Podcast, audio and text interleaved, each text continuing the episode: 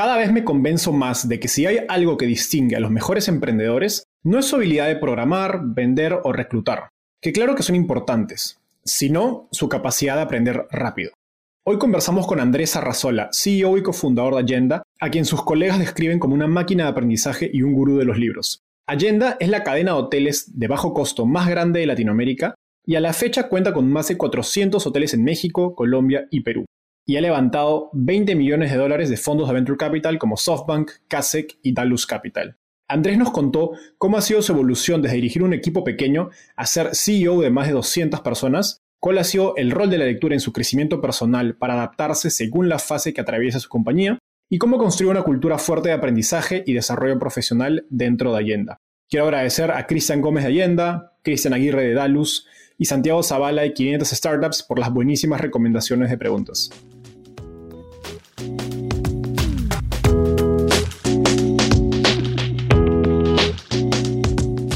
Hola, mi nombre es Enzo Cavalier y soy un convencido de que el emprendimiento en tecnología es una oportunidad histórica para resolver los problemas más urgentes de Latinoamérica. En este podcast conversamos con emprendedores e inversionistas de las startups más impactantes de nuestra región para descubrir cómo se idearon, escalaron y levantaron venture capital para solucionar problemas tan grandes como la educación, las finanzas y la salud. Recuerda visitar www www.startapeable.com, donde encontrarás todo un ecosistema de recursos para tu camino startup. Hola Andrés, bienvenido al podcast Startapeable. ¿Cómo estás? Enzo, ¿cómo estás? Muchas gracias por invitarme. No, a ti. Oye Andrés, empecemos por esta pregunta que me encanta hacer. ¿Cómo llegaste al fascinante mundo de las startups? Es una historia, digamos, desde chiquito siempre tuve como algo de emprendedor. Siempre cuento la historia de que vendía eh, quería vender los juguetes desde que estaba chiquito, quería cobrar por salir a cantar con mi papá eh, canciones típicas colombianas.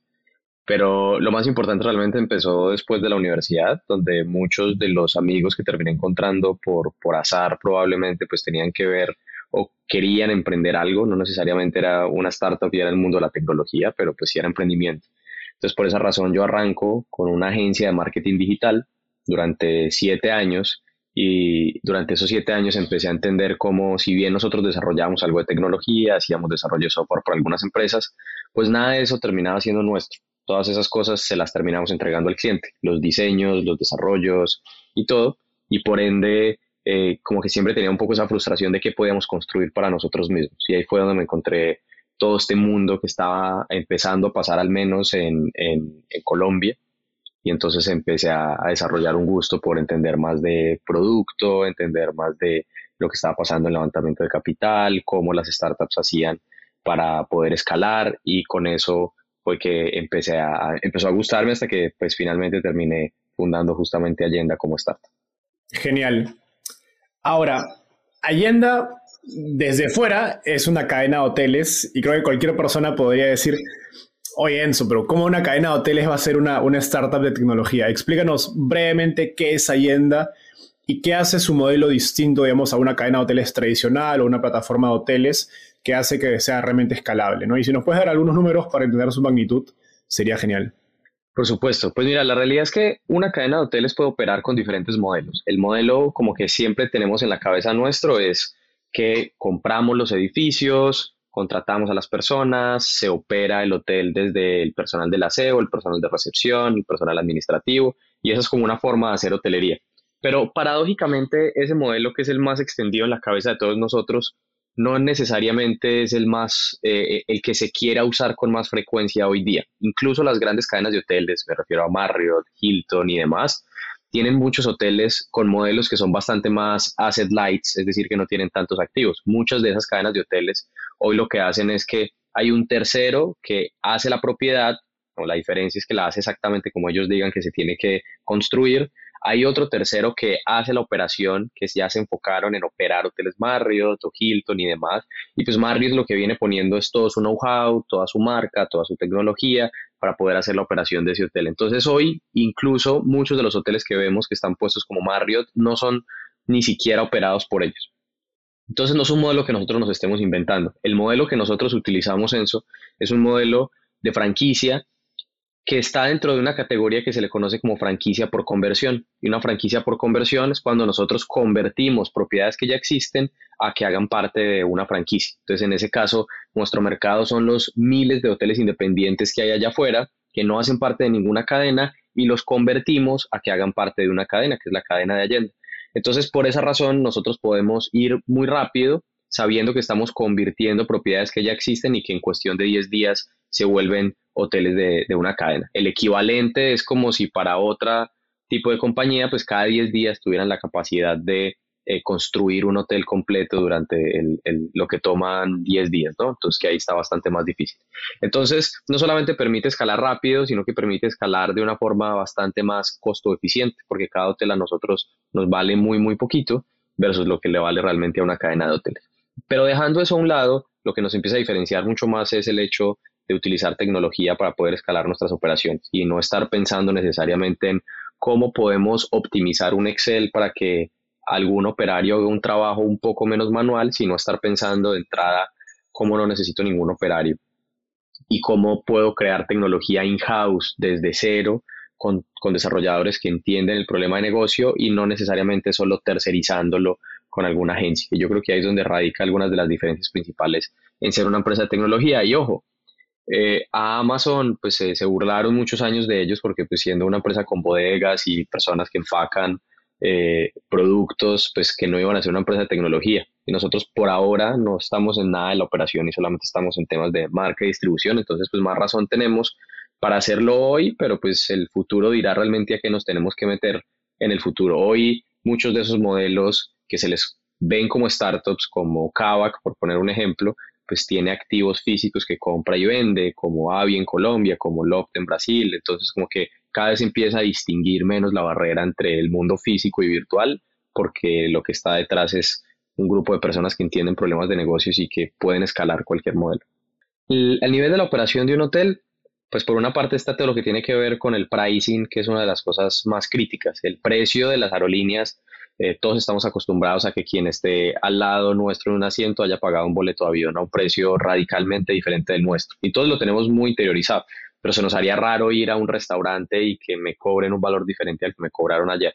Sin embargo, hay muchas oportunidades en, en colocar los precios de forma correcta. Nosotros tenemos todo un equipo de pricing que en nuestros hoteles hacen cosas como traer los precios de, de, los competidores para entender a cuál precio están en qué fecha en particular, entender con cuánta anticipación se hizo la reserva, qué tan ocupado estaba el hotel, cuál era el seasonality específico de ese hotel y poder generar la mayor cantidad de ingresos para el hotel y poder preciar de la forma correcta para el huésped. Eso por poner un ejemplo donde la mayoría de los hoteles independientes manejan eh, tarifas estáticas prácticamente todo el año porque digamos que no aprovechan estas dos esquinas para hacer cosas. Lo otro tiene que ver con todo toda la administración del hotel per se, ¿cierto? Cuando muchos hoteles independientes todavía tienen su papel y su lápiz para anotar ingresos, egresos y demás, pues nosotros tenemos todo un sistema de la recepción, se le conoce como un, sistema hotelero, un property management software para administrar absolutamente todo el hotel desde la limpieza, el check-in, el check-out y todo lo demás ahí. Y eso empieza a ser un enabler para futuros desarrollos. Nosotros queremos cada vez más meternos en el hotel, empezar a hacer cosas con, con IoT, empezar a hacer cosas con sensores, con, con chapas o con cerraduras electrónicas, con accesos biométricos y poder cada vez darle al huésped, pues por una parte más seguridad y por otra parte también agilidad.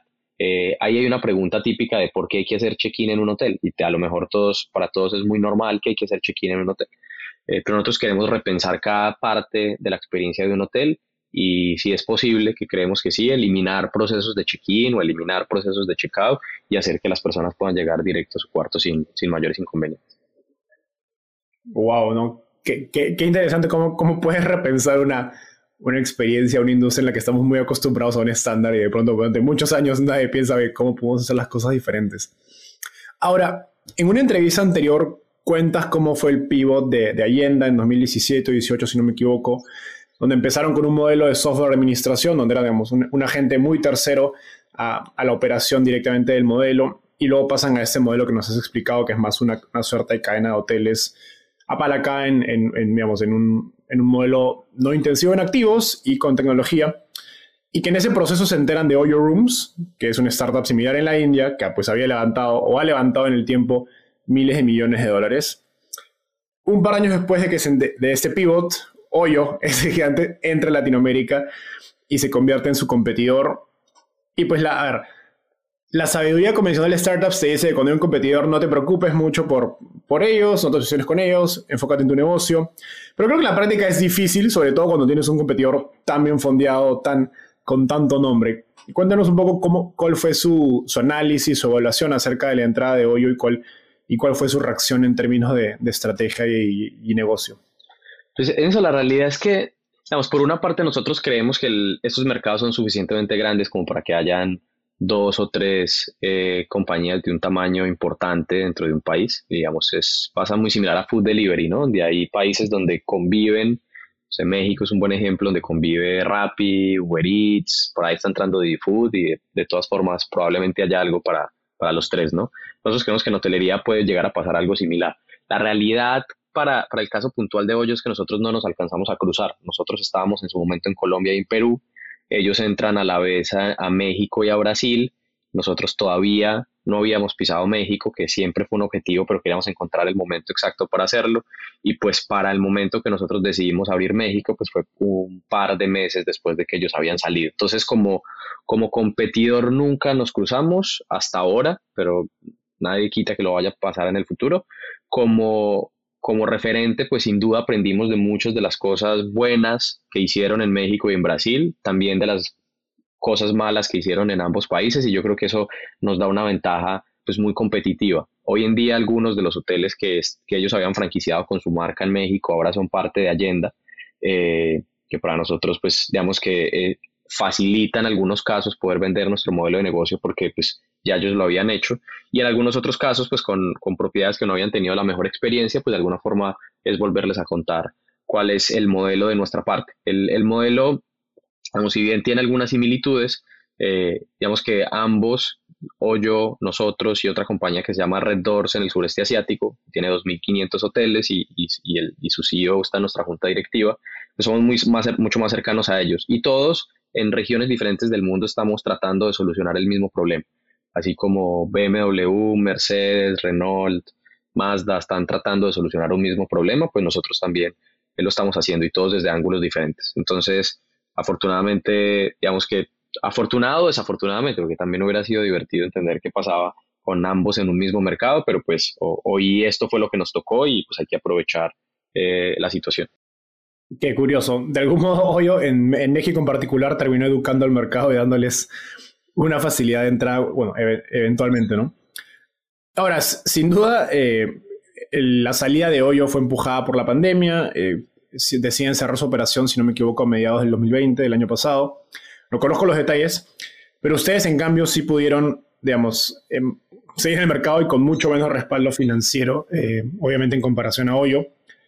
Cuéntanos qué medidas tomaron en respuesta al, COVID, cuando obviamente la, industria hotelera fue pegada de manera muy fuerte. ¿Y cuáles creo que fueron las razones claves que les permiten persistir, a diferencia de Hoyo que decide salirse de Latinoamérica?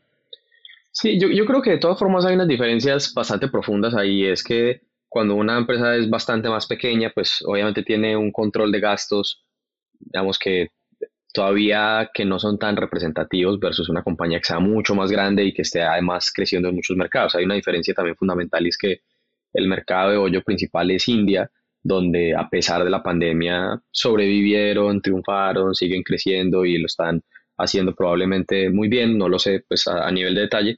Eh, y nosotros, pero ellos estaban entrando en, o sea, se retiraron de un mercado en el que, digamos, de alguna forma apenas estaban empezando.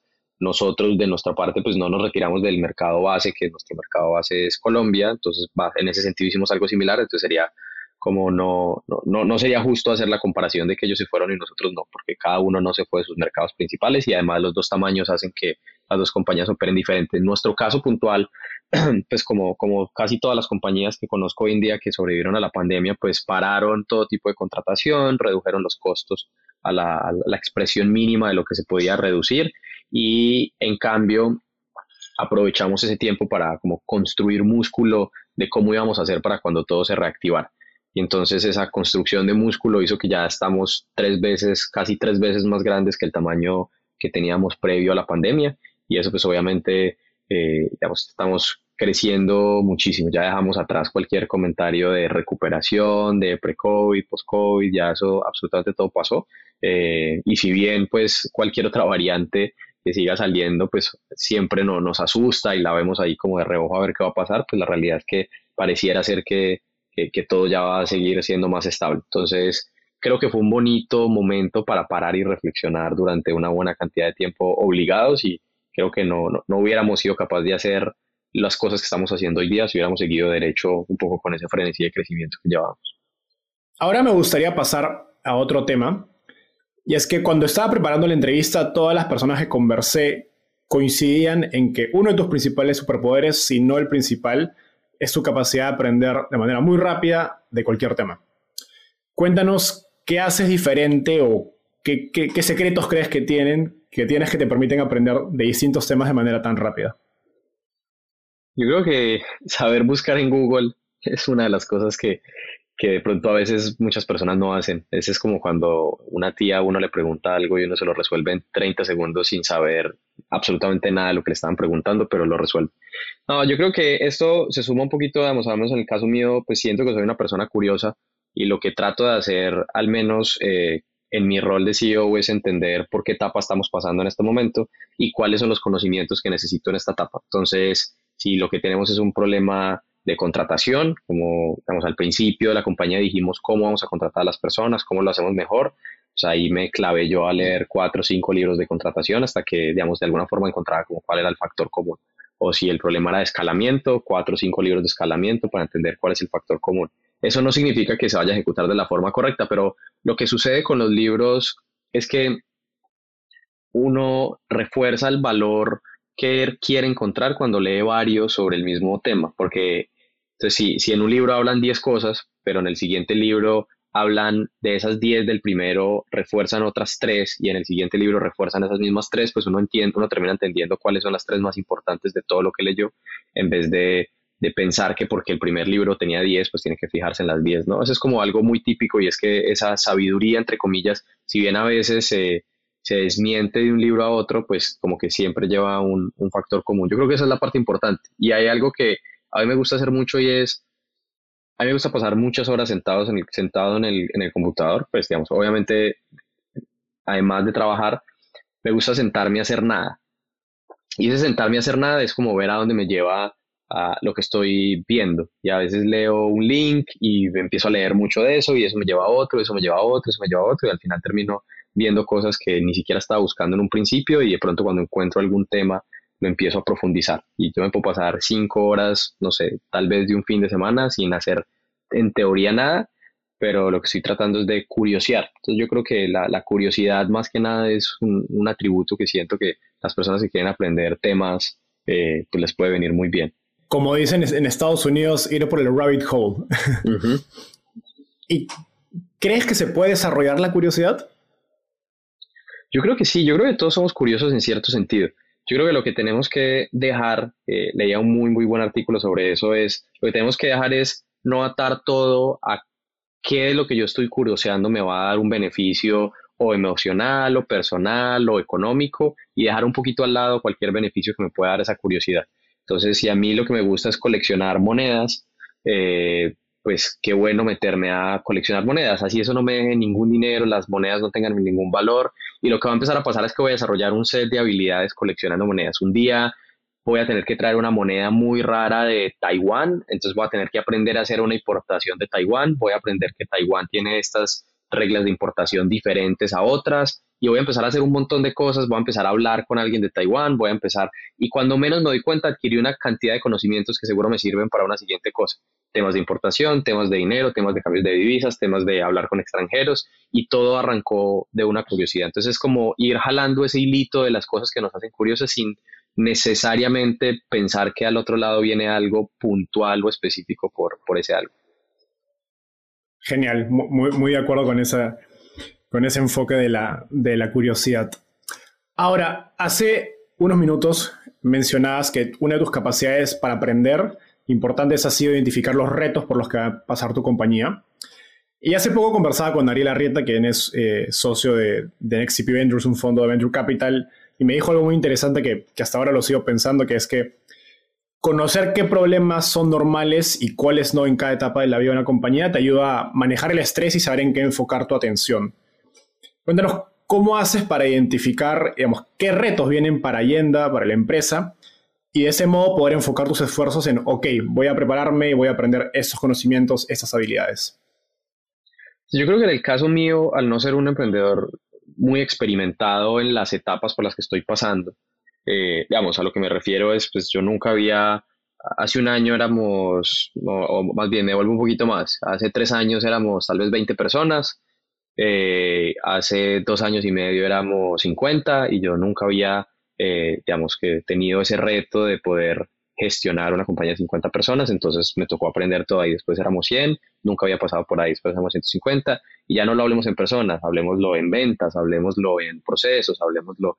Entonces, eh, esa debilidad de alguna forma de no haber estado ahí, lo que me pasa es que cuando voy a ver cuáles son las cosas que hacen falta arreglar, a veces ya es como una mini emergencia, ¿no? A veces no es, no es como que a veces las pueda premeditar con tanta anticipación y decir, bueno, como ya estuve en una empresa de 500, ya sé que cuando lleguemos a 500 va a pasar A, B, C y entonces lo anticipo. Más bien lo que me pasa es que pasamos los 500 y entonces las cosas empiezan a botar humo por varias partes, entonces tengo que ir a entender qué es lo que está pasando.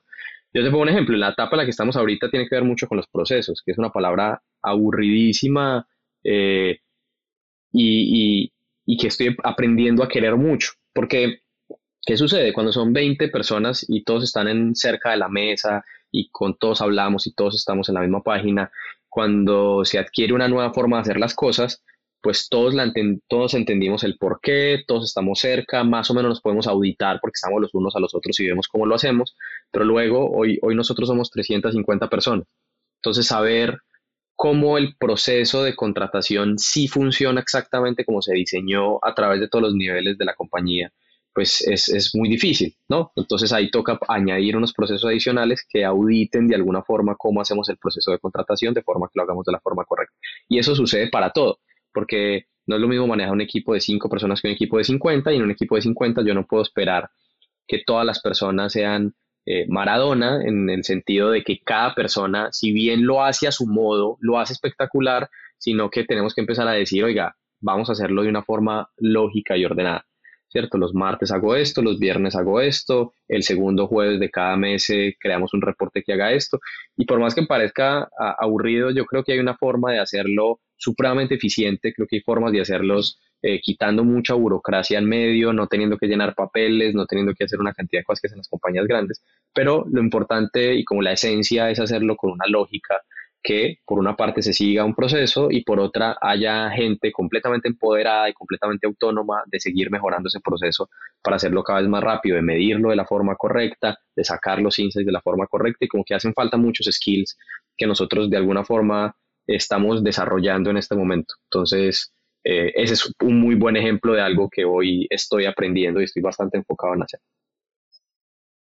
Súper.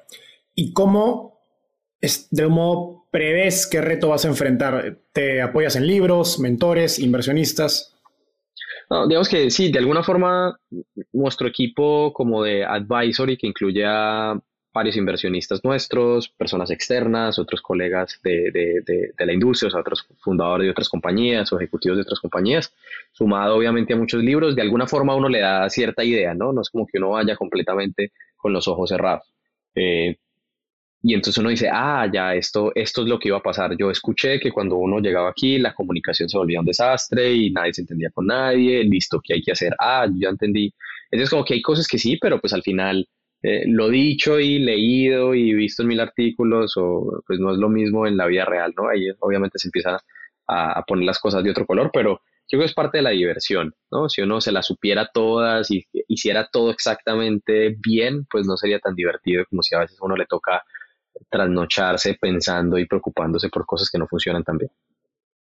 Es como cuando papá o mamá te dicen que va a pasar algo y no les haces caso y luego pasa. Pero te toca aprender para, aprenderlo. Ahora, con más de, 100, de 200 empleados hoy, Allenda pues está dejando, como explicabas, dejando de ser una startup para convertirse quizás en una empresa más estructurada.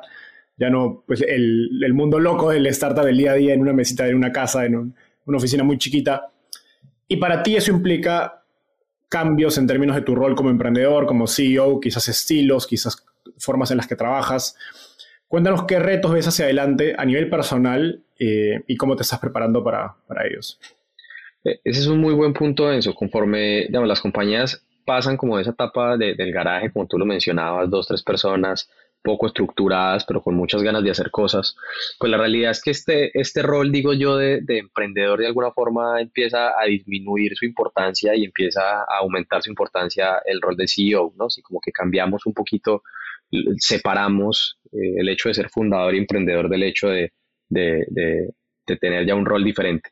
Porque sencillamente ya no importa qué tantas ganas yo le ponga que no importa si yo me trasnocho el triple o el cuádruple de lo que, de lo que me trasnochaba antes, pues eso no necesariamente va a mover la aguja, ¿cierto? Yo tengo que dejar de ser esa persona que viene con el chispazo y la idea y la ejecución y más empezar a ser un constructor y poderle ayudar a las herramientas a otras personas a que tengan eso. Entonces ya paso de ser el que veía producto y veía a la vez marketing y veía a la vez tecnología y veía a la vez todo a poder traer personas extraordinarias que puedan ver eso ellos mismos y donde mi rol es un poquito, digamos, coacharlos para ver en qué dirección estamos todos andando y asegurarnos que todos estamos en la misma página. Entonces yo creo que uno, el rol empieza a cambiar mucho, o sea, yo creo que de, de allá hasta acá cambia por lo menos una vez cada seis meses de forma bastante dramática y seguramente seguirá cambiando en el tiempo. Eh, la forma yo creo que de prepararse es, digamos, a través de dejarse mentorear mucho por personas que ya vayan en una etapa más avanzada y entender qué hicieron bien y qué no hicieron bien. Pues por supuesto, en nuestro caso, que tenemos como una cultura de mucha lectura, digamos, a mí me sirve personalmente leer mucho alrededor un poco de lo que va a pasar. Eh, pero yo siempre le digo a todas las personas de mi equipo que las personas que van a necesitar esta compañía en un año son diferentes a nosotros. El CEO que va a necesitar Allenda en un año es muy diferente a lo que soy yo hoy y pues yo tengo la oportunidad de cambiar, de transformarme, de leer, de aprender para, para poder llegar allá y seguirlo haciendo y, tal vez podría, podría no llegar, ¿no? Si no soy capaz de aprender al ritmo que tengo que aprender, porque la transformación sí es muy, diría que es bastante dramática eh, y es frustrante en muchos casos porque donde yo antes podía meter la mano o el dedo, como decimos, en muchas de las cosas, pues hoy no es el deber ser, ¿no? Iría en contra como de la, de la metodología de poder empoderar a las personas para que hagan cosas. Mencionaste el rol del coach. ¿Cómo te sientes con este rol? ¿Es algo que tenías natural? ¿Es algo que estás desarrollando? Porque siento que definitivamente tiene que pasar y es algo que muchos emprendedores les cuesta en distinta medida también según, según su personalidad, porque hay gente que es mucho más eh, empática, más comunicativa, otros que no tanto. ¿Cómo, ¿Cómo, te estás enfrentando a este, a este aprendizaje, digamos, de tener un, un rol más de coach?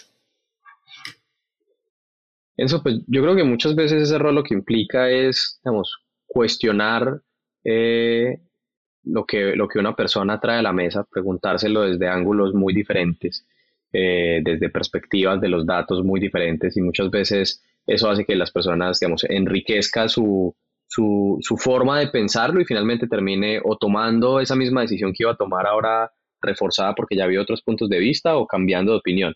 Pero mi rol muchas veces no es tomar la decisión por las personas que están en mi equipo. Eh, está este, este famoso concepto de Amazon que dice como que hay dos tipos de decisiones, las que se pueden reversar y las que no se pueden reversar. Entonces, pues obviamente en muchas de las que no se pueden reversar, yo estoy en la mesa eh, ayudando a tomar esa decisión o a veces tomando la decisión directamente, pero muchas de las otras, pues está bueno que las personas tomen las decisiones y a veces van a ser erradas y a veces sencillamente no. Yo no puedo jugar un papel de pensar que voy a prever todas las decisiones erróneas porque no, no es el caso y yo mismo me equivoco en muchas. Lo que tengo que hacer con mi equipo es ayudarlos a conectar con otras personas, con, con personas externas, con personas internas, ayudarles a pensar desde diferentes puntos de vista y yo creo que eso hace parte de ese rol y challengearlos obviamente mucho eh, para que cada vez podamos seguir subiendo el nivel de lo que hacemos. Siento que de algún modo es un rol de habilitador, convertirte en ese puente con todas las herramientas y recursos que pueda requerir las personas de tu equipo que al final ya cuando tienes pues 200, 300 empleados son ellos quienes van a estar haciendo las cosas en la cancha más que, más que tú a comparación de cuando empezabas la compañía. De acuerdo. Has mencionado varias veces el rol de la lectura y los libros eh, en tu carrera como CEO y como emprendedor. Y una amiga, Domenico Bando de Talently, quien te conoce, me dijo que eres el gurú de los libros. Así que tenía que preguntarte, ¿qué libros recomiendas leer según la etapa de una compañía? ¿En presemilla, semilla, serie A y por qué? Eh, digamos, el, para poner algo de contexto, digamos, el rol de la lectura, digamos, más que mío, es un rol que hace parte fundamental de la cultura Allenda. Siempre cuento esto de que cuando una persona entra a Allenda se debe leer cuatro libros en sus dos primeros meses de prueba. Esos cuatro libros son libros que el líder le pone. Tenemos cientos de libros que usamos de forma frecuente y según las habilidades de esa persona que va a entrar, las que queremos que refuerce o las que queremos que tengan que ver con la cultura, le ponemos esos cuatro, esos cuatro libros. Esos cuatro libros debe socializar con su líder y una vez lo socialice de forma correcta, bien hecha y demás, eso sumado a muy buen performance, pues hace que, pase esos, esos dos meses de periodo de prueba, le damos su camisa de agenda y todo lo demás. Entonces, como que han sido parte fundamental. Nosotros también tenemos un club de lectura, se llama Alejandría, y cuando la persona completa seis visitas a Alejandría eh, eh, seguidas, sin faltar a ninguna, le damos un Kindle para poder seguir leyendo y pues solamente tenemos como digo, se habla mucho de los libros y a veces cuando alguien tiene un problema, en vez de, no sé, darle la solución, le dice, léete este libro porque aquí hablan mucho del problema por el que estás pasando ahí profesionalmente. Entonces yo creo que eh, hay, muchos libros, como, como, como dice uno, pues para cada etapa, para cada problema, libros de cultura, libros de, de, arrancar algo, libros que sirven en una etapa más avanzada más que en una primera etapa. Para contestar a los de rondas, digamos, semilla, presemilla y todo, pues hay como una categoría de eso que tiene que ver con levantamiento de capital.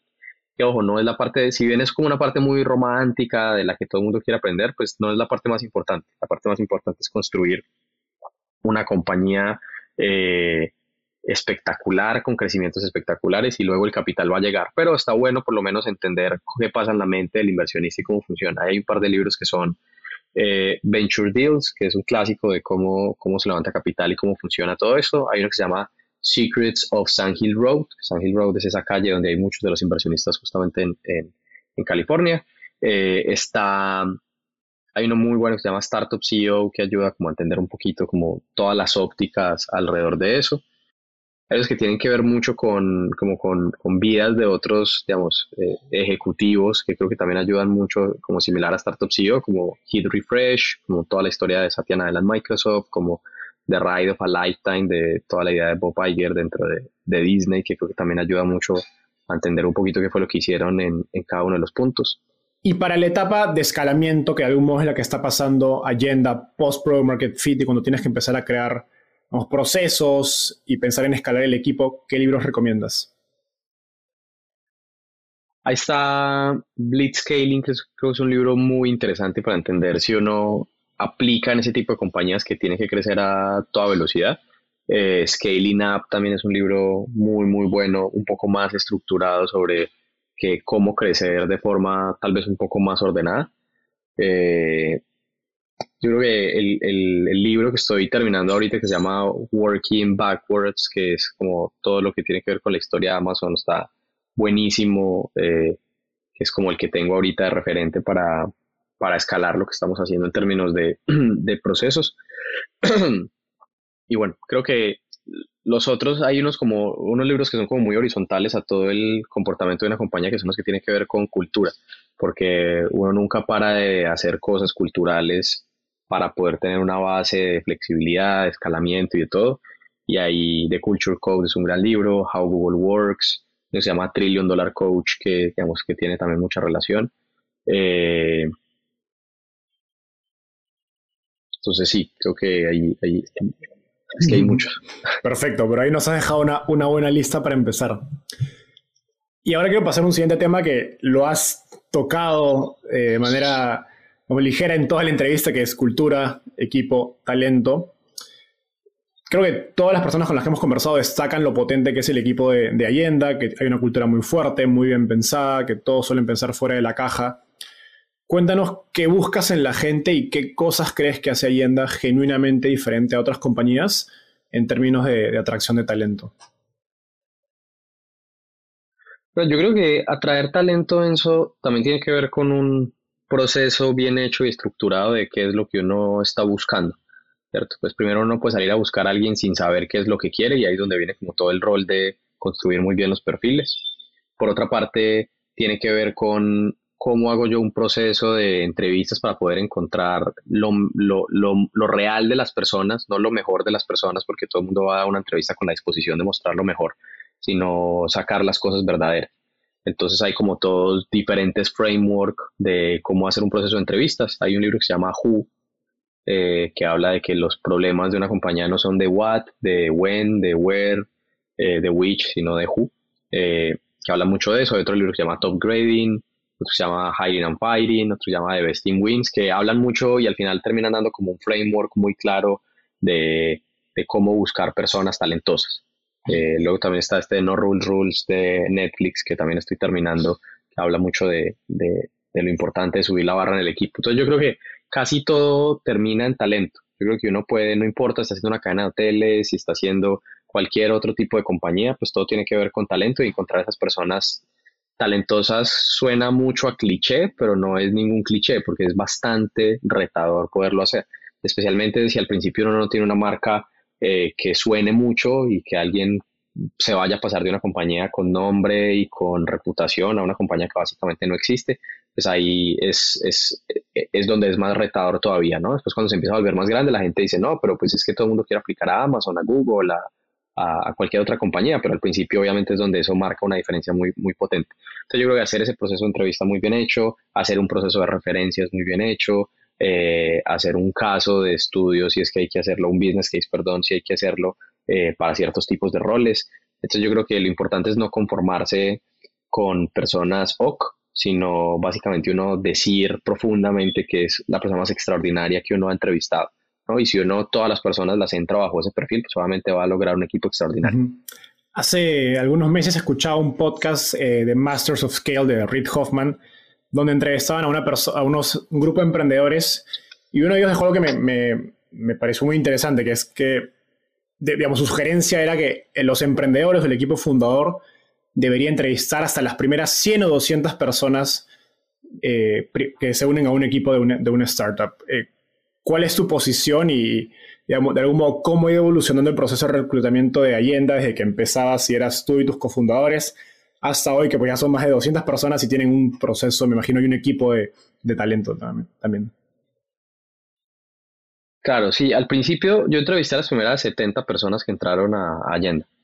Eh, estuve en todos esos procesos, personas de todos los perfiles, de todos los roles, etcétera. Yo estuve en las primeras 70 porque, digamos, mi intención en ese momento era poder con otros líderes, gestionar cómo iba a ser el proceso para que cuando eso ya estuviera, pues ya pudieran cada uno tomar sus decisiones de cuáles eran las personas.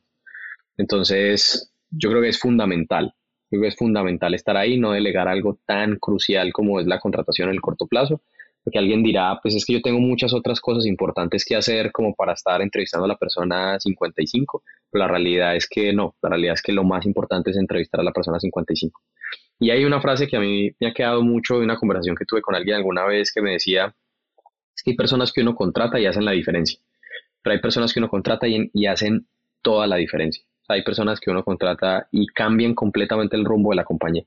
Y cada vez que uno tiene ese tipo de contrataciones se da cuenta lo importante que es ser muy detallado, porque al final uno no sabe lo que no sabe y siempre las posiciones son urgentes, porque es que son para mañana, porque es que ya tenemos que crecer, porque es que si no la traigo me voy a morir con todo el trabajo que tengo. Entonces eso crea un bias automático a poder salir de afán a hacer contrataciones. Yo creo que es un error muy, muy grande que uno puede llegar a cometer. Genial. Y en este ecosistema, digamos, de startups, el de hoy en Latinoamérica, donde hay tanto capital, pues conseguir talento cada vez se hace más difícil por la competencia en términos de compensación, del equity, del número de empresas que hay sexys para trabajar. Pues hace un par de años había de repente un décimo de las que hay hoy. Ayer salieron dos unicornios en México. ¿Cómo piensas un poco acerca de, esta dinámica competitiva por atraer mejor talento?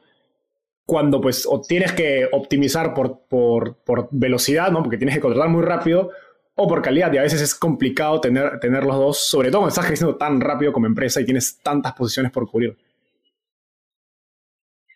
Yo creo que el hecho de que cada vez hayan empresas más sexys es un beneficio para las empresas sexys y con buena cultura, y, es algo malo para las compañías que de pronto no saben lo que están buscando realmente y no, no tienen culturas tan fuertes. Porque lo que sucede es que las personas con más seniority, si bien obviamente están buscando también un upside financiero, tanto si hay un, un, componente de equity en el largo plazo como pues obviamente también un componente de, estabilidad en el corto plazo para subsistir para sus familias y para pues tener mucho más. Luego ya después de cierto punto he encontrado yo que muchas de esas personas están buscando más algo que los divierta, que los rete muchísimo, que les encante hacer en el día a día y una cultura con la cual realmente se conecten, se sientan identificados y sientan que están persiguiendo la misma misión. Entonces he visto casos de ejecutivos que se bajan su salario a la mitad por entrar a una compañía que les gusta mucho más y porque puede haber un upside más en el largo plazo. Entonces ya la competencia no necesariamente es tan feroz del punto de vista financiero, sino que es más feroz del punto de vista de cultura, de que tengamos una compañía de alto rendimiento donde todas las personas quieran trabajar porque eh, a los jugadores tipo A les gusta sentarse al lado en la mesa con otros jugadores tipo, A que los reten y no con tipo B o tipo C. Entonces yo creo que realmente el reto de las compañías es eso, escoger muy bien esas personas que entran para asegurarse que eso se vuelve una máquina de atracción de cada vez más personas talentosas y no al contrario. Si entro a una compañía donde veo que la gente medio no hace mucho, donde todo es muy permitido, donde es, un, un relax, realmente la gente no va a estar. Yo estuve hace un par de años en las oficinas de Google eh, y hablé con muchas personas ahí, ¿cierto? Y, sabían obviamente muchas mesas de ping-pong y salas, salones de juegos y todo lo demás. Y como que me acuerdo entrar a uno con una persona como que me mostró cómo estaba haciendo el tour y como, bueno, esos son los salones de juegos, un salón enorme con maquinitas y con de todo y no había ni una sola persona. Y yo le pregunté que por qué no había nadie, esto era prepandemia, ¿no? Y me dice, no, es que es muy raro ver a la gente acá, todo el mundo está tan emocionado haciendo sus proyectos y trabajando sus cosas que es muy raro. Cuando ves gente aquí normalmente son los nuevos que vienen y quieren probar todo y quieren hacer todo. Sea, tienen una palabra eh, como para lo que la gente se engorda en sus primeros tres o seis meses en Google porque van y comen de todo, pues la comida es gratis y luego pues, ya sencillamente se dan cuenta que el atractivo de Google no está en eso. el atractivo de una compañía no está en los perks, sino en, en, esa cultura de, de, high performance. Genial. ¿Y cuál es tu posición respecto a esto del hiring fast, firing faster? ¿Cómo, lo, cómo, piensas acerca de, de, tiempos de contratación versus tiempos de pues despido si es que la persona no se fit con, la cultura y lo que estás buscando.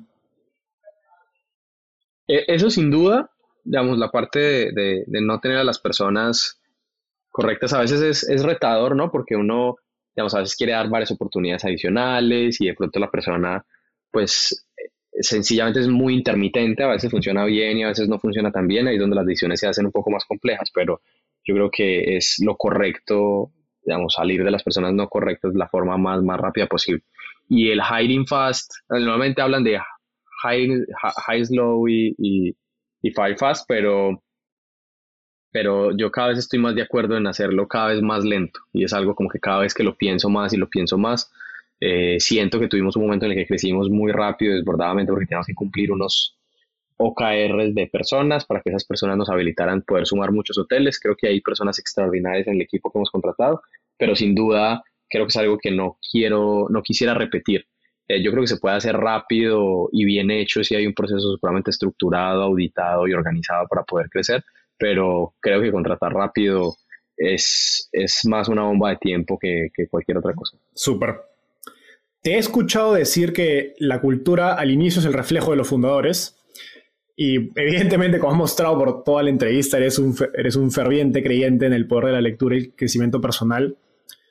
¿Cómo esto se refleja en, en Allenda? ¿no? Nos contaste lo del club de lectura, em, el, el, que cada nuevo empleado de Allenda tiene que leer cuatro libros al, al mes.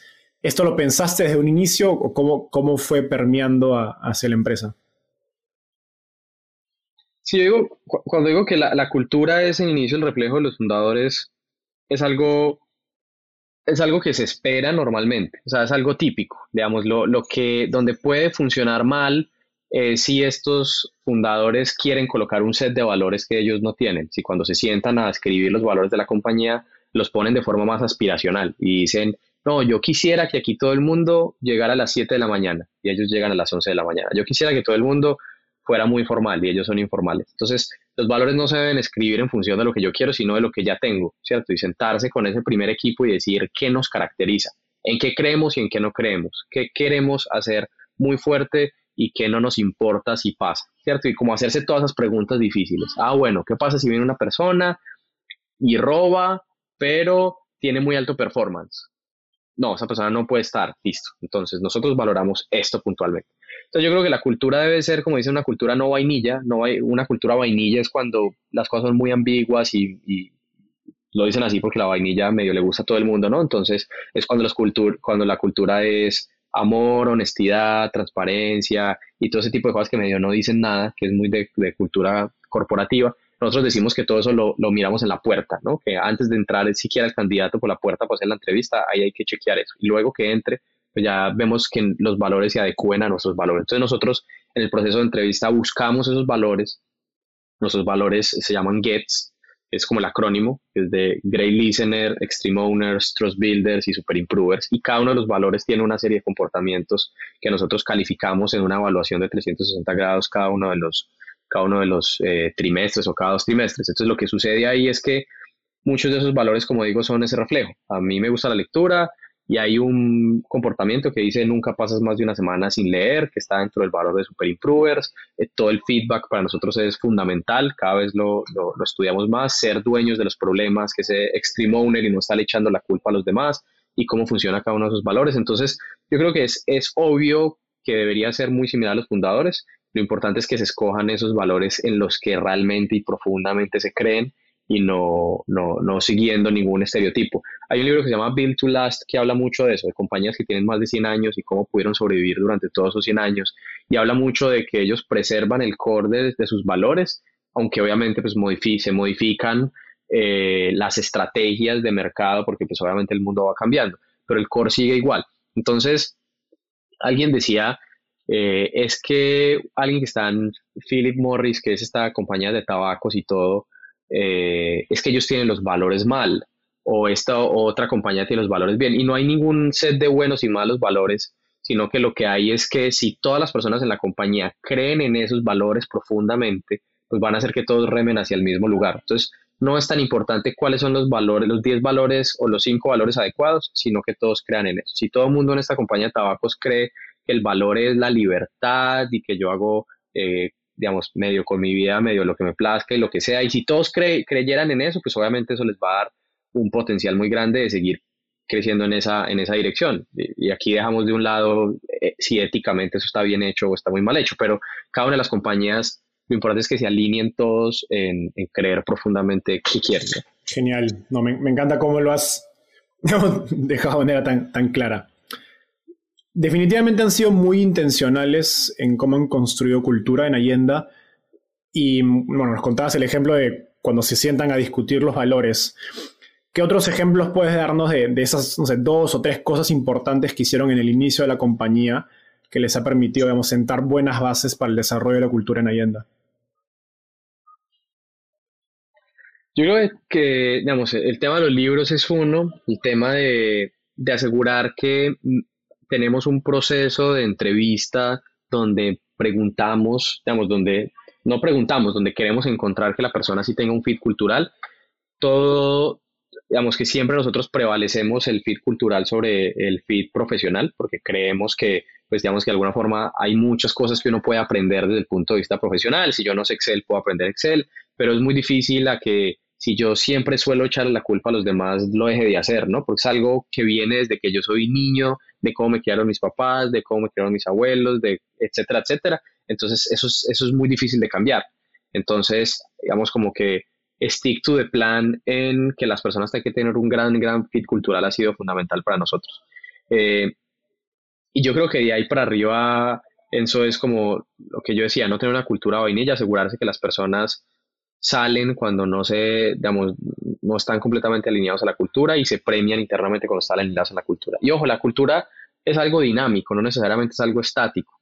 Nosotros hemos encontrado que hay un par de cosas que le faltan a nuestra, cultura que hemos ido incluyendo en los últimos año y medio y que probablemente van a terminar siendo también parte de los valores, porque no podíamos ingresarlos el día uno como si fuera la listica de, de, las cosas que quiero tener, sino empezamos a inyectarlo hace un año y medio todos los días, que tiene que ver con, uno, una orientación data driven y dos, una, eh, un, un amor por el debate. Entonces, esas dos cosas nosotros no las teníamos originalmente, son cosas que venimos hace un año y medio inculcándolas y que probablemente en algún punto van a aparecer en nuestros valores para poder ahí sí calificarlas y ser fuertes en lo que queremos. Eh, porque creemos que son dos cosas fundamentales. En Latinoamérica somos muy polite y por ende a veces no estamos tan abiertos a decir que no estoy de acuerdo en algo, que quisiéramos hacerlo de esta forma, que deberíamos ir en, esta dirección. Entonces yo creo que también es algo, eh, como digo, dinámico. Y fuera de eso hay como muchos rituales, además de este ritual de Alejandría, que es nuestro club de lectura. Tenemos unas cosas que se llaman Allenda Cafés, donde nos sentamos cuatro o cinco personas aleatorias a hablar de cualquier tema para conocernos mucho mejor donde tenemos estas evaluaciones de 360 grados que califican cada uno de los valores y los comportamientos que tenemos. Tenemos todo un framework de cómo hoy en día tenemos reuniones, que seguramente también tendrá que ir evolucionando, pero tenemos el one-to-one, pero también tenemos un weekly tactical, pero también tenemos un, algo que llamamos un monthly management meeting, pero también tenemos un yearly offsite, pero también tenemos un eh, quarterly strategical, y entonces cada una de las reuniones tiene una función diferente, una duración diferente, una forma de hacerla diferente. Entonces, como que ponerle muchos frameworks a lo que hacemos, creo que nos ayuda mucho ahí culturalmente de saber para dónde vamos. Andrés, creo que he escuchado muy pocos emprendedores hablar de la cultura a un nivel tan detallado, tan específico, que han pensado tantas capas. ¿Quién te sembró ese, ese, ese bicho, digamos, o cuál fue esa semilla que desde un inicio te hizo pensar de manera tan profunda sobre la cultura? No sé, yo creo que a, lo mejor yo a veces digo que hay suerte en el orden en el que uno se topa con muchos libros, ¿cierto? Eh, hay libros que a la gente les parecen increíbles y hay libros que si primero se leyó otros cuatro ya no le parecen tan increíbles. Eh, y entonces yo creo que en ese orden me topé especialmente al principio con muchas cosas que tienen que ver como estructura de compañía.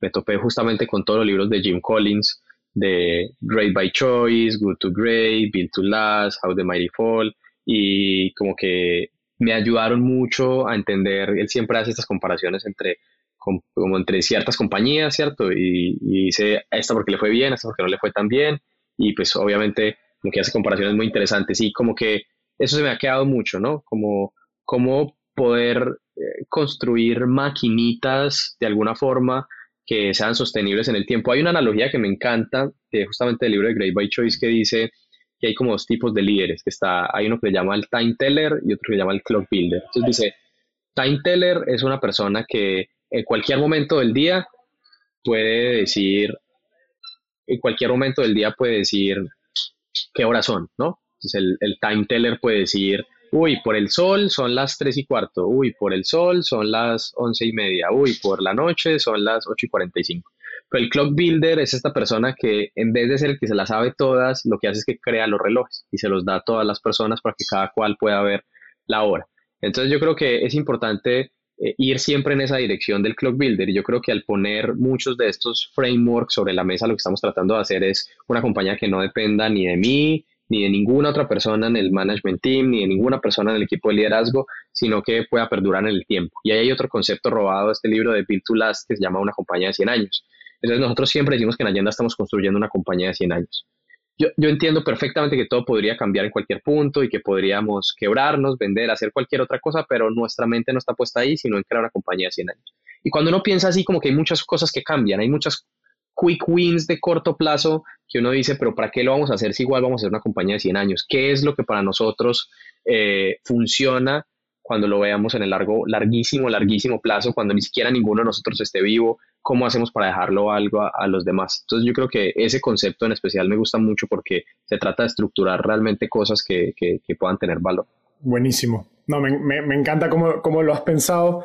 Y creo que algo curioso es que muchos emprendedores, el inicio, entendiblemente se enfocan en capital, en crecimiento, en producto, porque necesitas algo para empezar.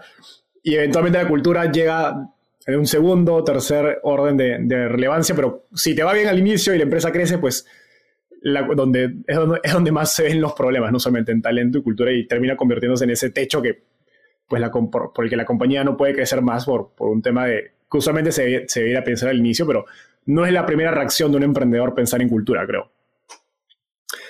Andrés, nos has dejado una clase maestra de talento y cultura y hemos llegado al segmento final de la, entrevista. Eso se llama ronda de tweets. Básicamente te voy a hacer una pregunta y me tienes que responder en lo que te tome escribir un tweet, es decir, menos de un minuto. ¿Estás listo? Estoy viajando de Ciudad de México a Medellín. ¿Qué libro, y no de negocios, porque ya he mencionado bastantes, debería leer y por qué? Ah, hay un libro bien bueno que se llama The Obstacle is the Way, que básicamente habla sobre cómo en vez de evitar los obstáculos y verlos de lado y verlos de lejos, cómo realmente abrazarlos con todas las ganas del mundo para poder sacar cosas de él. Súper. ¿Y qué canción de reggaetón debería escuchar? Vacaciones de Fate. Buenísimo. Eso, esta, esta fue sugerencia de, de, Cristian, uno de tus socios. Y a mí también me gusta mucho, mucho el reggaetón, así que tenía que hacerla. La siguiente. ¿Qué te gustaría cambiar del mundo de las startups en Latinoamérica? Eh, lo que me gustaría cambiar es que cada vez tengan más recursos para hacer cosas. Yo creo que si hay algo que tenemos en Latinoamérica son problemas. Y eso es bueno porque lo que estamos buscando todos son problemas para resolver. Entonces yo creo que con más recursos eh, probablemente pueda funcionar mejor. Buenísimo. Finalmente, ¿quién es un emprendedor o emprendedor en Latinoamérica al que crees que debería entrevistar y por qué? José Calderón. Es impresionante las cosas que yo aprendo de José Calderón, la verdad. Él es José, el Calderón, el de Robin Food, si no me equivoco. Sí, sí, sí, el de Robin Food. Buenísimo. Andrés, un gusto conversar contigo. Han pasado varios meses para poder eh, agendar esa entrevista, pero muy, muy feliz de que haya pasado. La verdad es que nos ha dejado una muy buena charla. Un gusto. Enzo, por supuesto. Al contrario, a ti mil gracias por la invitación. Gracias. Nos vemos. Bye.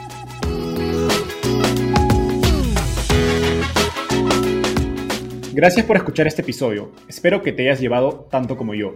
Suscríbete a nuestro podcast para seguir aprendiendo de los principales referentes del ecosistema startup en Latinoamérica. También visítanos en www.startapeable.com donde encontrarás un glosario, blog y directorio con recursos valiosos para tu startup. Conmigo es hasta un próximo episodio con un nuevo invitado. Startapeable, tu puerta de entrada al ecosistema startup.